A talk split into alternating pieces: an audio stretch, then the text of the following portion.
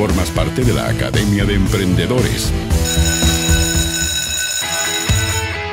El mundo de las ideas, el mundo de las creaciones también tienen un resguardo legal. Claro, pues, porque si voy a crear algo que es un intangible, necesito confirmar que eso que dije que era mío, era mío. Y que otros no se apropian de esa creación. De eso vamos a conversar hoy en esta nueva clase del curso Aspectos Legales en un entorno digital, junto al abogado y socio de la consultora Legal Trust en Derecho y Tecnología, el profesor Andrés Pumarino. ¿Cómo está, profe? Hola Leo, muy bien, muy buena noche a ti y a todos quienes nos escuchan. Veo que te leíste los materiales antes de partir. sí, por supuesto, es que, profe, tú tienes una, buena práctica que, lo vamos a hacer exigible, antes era como deseable.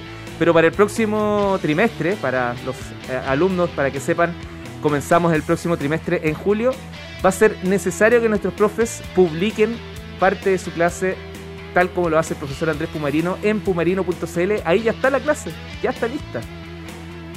Así es, la idea es poder ir preparándonos tanto para que quiera profundizar esta materia con los links también de interés, visitar, visitar a los sitios web relevantes que vamos mencionando porque, claro, es difícil retener toda la información que uno entrega en un espacio de una clase. Y eso ocurre en una clase presencial, offline, online, pero el problema aquí es dónde voy y cómo busco la información. Eso es vital en el mundo de hoy, saber buscar la información. Justo estábamos hablando de competencias informacionales. Justo estábamos hablando de eso con la, con la profesora Nela Riquelme. Esta, esta, sí, lo estaba escuchando. Pues, y tiene mucha relación con lo que vamos a tratar ahora. ¿eh? Porque, porque efectivamente hoy en el mundo de Internet, el mundo digital, eh, uno tiene que pensar muy bien cómo protege, y tú lo dijiste, sus activos intangibles.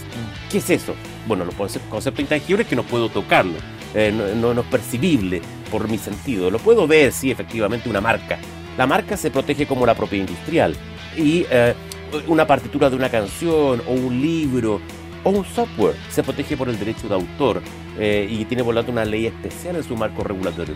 E incluso, hoy en Chile, tenemos dos organismos que regulan en materia de propiedad intelectual. La propiedad intelectual tiene como dos grandes vertientes. Una, la propiedad industrial, que está a cargo de INAPI, Instituto Nacional de Propiedad Industrial, y todo lo que son ámbitos del derecho de autor, que lo regula el Departamento de Propiedad Intelectual, eh, dependiente del Ministerio del Servicio y Ministerio de Patrimonio y Cultura.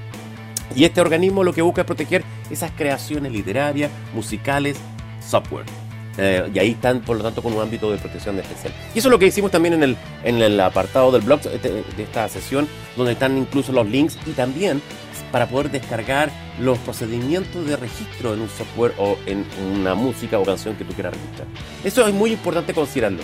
Y los nombres de dominio, ojo, no caigan en ese error. Siempre me confunden, creen que el nombre de dominio uno es dueño y no, no, tú no eres dueño del nombre. Es arrendado nomás. Es arrendado por el tiempo que tú hayas definido, porque uno generalmente lo arrenda por un año, dos años, hasta diez años. Yo tengo ahí mi pumarino.cl por diez años registrado para que no tener ningún problema.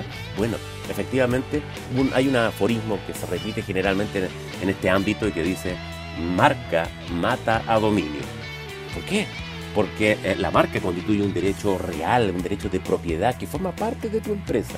En cambio, en el dominio no tú tienes el derecho a que puedas disponibilizar el nombre eh, que tú quieres ahí em, contratar en, nick.cl o incluso en nick.com o en alguno de los otros eh, eh, sitios que están disponibilizados para compra de sitios de nombres genéricos que tengan terminaciones .org, .com, etcétera.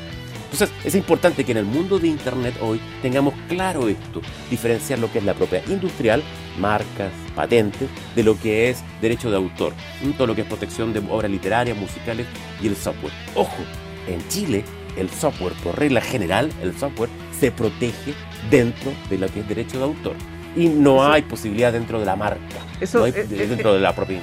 Esa pregunta es la que tenía, tenía para ti, porque claro, hemos conversado un poco cómo las marcas y toda la propiedad industrial se ajusta un poco a, las ventas eh, en Internet, pero no habíamos hablado hasta acá de la, de la propiedad intelectual aplicada a, a los negocios digitales. Cuéntanos un poquito, por ejemplo, el software.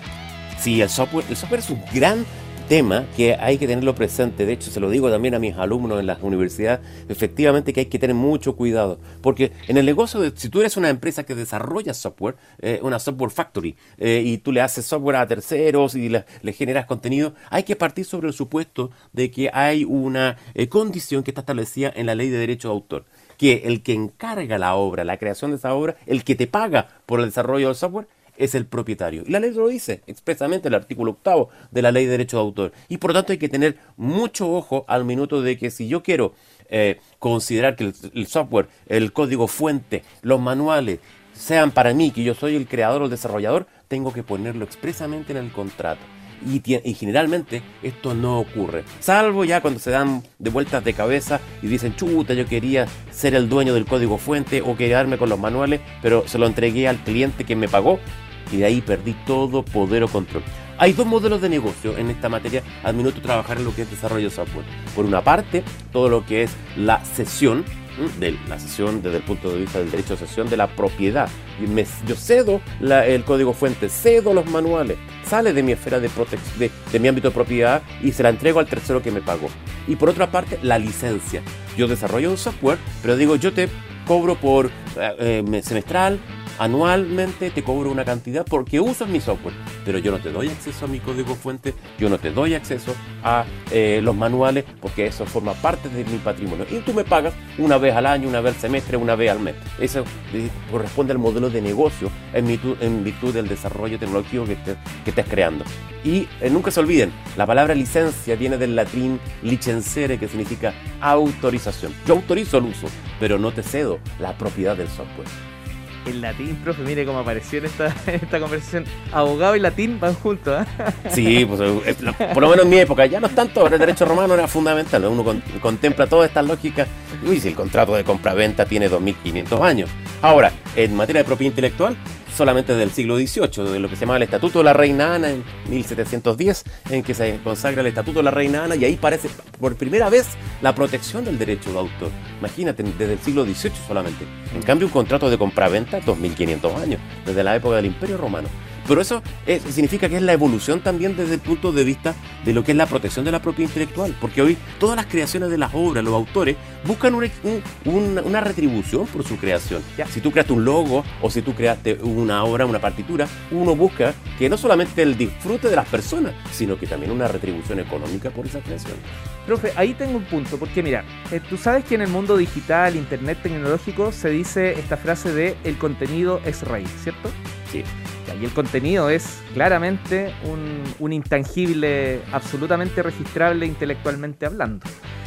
En ese sentido, profesor, ¿tú recomiendas estos sitios web que cada vez son más donde basan su posicionamiento web a través de contenido con historias, incluso a veces con elementos periodísticos como entrevistas, noticias propios, eh, que, también es otra pregunta que te quiero dejar, pero para un poquito más adelante, si lo propio o, lo de otros. Pero en este caso, el contenido, cuando es parte fundamental de una empresa, eh, más allá de que venda un tangible o que venda otra cosa, el contenido es el que genera el engagement con su público, el, vínculo.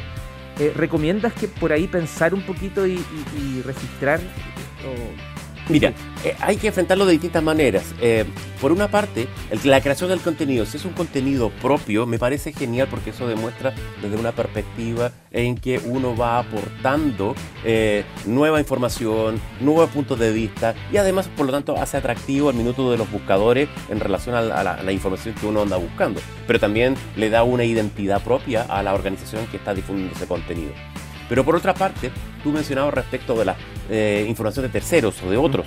El, tema está en evolución, ojo, que en Europa inclusive se está discutiendo respecto de estas extensiones en que yo tomo el link del comentario de uno, lo copio y lo coloco en mi blog. Eh, y el tema está en discusión. Ese, ese, derecho que, eh, yo, que tiene el creador de la obra no, no es necesario que reciba acaso alguna recompensa, una retribución, si aparece luego en otro sitio que le están pagando por publicar. Y es un tema que el mercado digital, particularmente de contenido, está hoy en discusión en Europa y están a ese nivel desde lo que es el mercado único europeo de contenidos digitales. Eso eh, hoy se está discutiendo y hay que estar muy atentos porque hoy un link se equipara a como si fuera una cita eh, y por lo tanto yo cito esa obra. Pero en Europa se está dando cuenta de que es el mismo análisis que estás diciendo tú, en que yo eh, tomo links, lo pego en mi blog, genero tráfico y me pagan porque por lo publicidad o generando más contenido.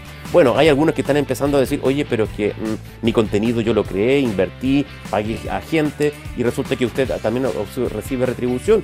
Y eso está generando una discusión a, a nivel continental europeo, hasta el nivel que quieren una norma regulatoria para crear el mercado único de contenido digital. No, es un tema que nos va a llegar prontamente probablemente entre privados se puede lograr un acuerdo, pero no es hacerse el Larry, como se dice acá. ¿Ah? sí, efectivamente. Todavía en nuestro continente, a nivel latinoamericano, el entendimiento de una mirada como si fuera una cita, es, una realidad, pero está cediendo esa postura frente a la posición respecto a lo que tú planteas a nivel de contenido. Hoy Internet, en el contexto de la globalización, en el contexto de, del punto de vista de aportar contenido, la búsqueda de información, bueno, va generando entonces la necesidad de que ese contenido haya una retribución. Y eso es lo que en particular es también el derecho de autor. El derecho de autor es, eh, eh, es una lógica de que es una ficción jurídica, como te decía, creada en el siglo XVIII, pero que busca fundamentalmente proteger las distintas formas de expresión y a través de la creación de los autores, bueno, lo que hacemos es que proteger ese desarrollo a nivel del nivel literario, artístico, científico, todo ese contenido que está disponibilizado hoy en Internet. Porque de lo contrario, claro, estaríamos desincentivando a los autores si no reciben una retribución.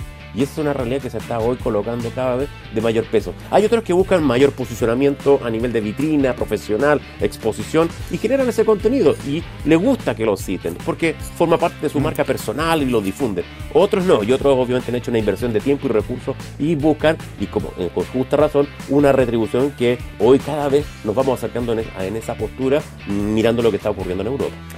Los detalles de esta clase lo encuentras en pumarino.cl y por cierto, este podcast, este audio también va a estar disponible a partir del próximo día lunes en Spotify en nuestro canal de Academia de Emprendedores. Profesor Andrés Pumarino, un gusto en esta clase como siempre en este curso de aspectos legales en un entorno digital y le traspaso muchos saludos del senador Kenneth Puy. Estuve, perdón, estuve conversando con él hace unos días y ahí hablamos de, de cuánto usted sabe en este tema de ciberseguridad un gran conocido y la próxima sesión estaremos hablando sobre ciberseguridad. Ahí está en la planificación. Justo. Ya, profe, abrazo, que estés muy bien. Un abrazo. Chao, chao. Buenas noches. Formas parte de la Academia de Emprendedores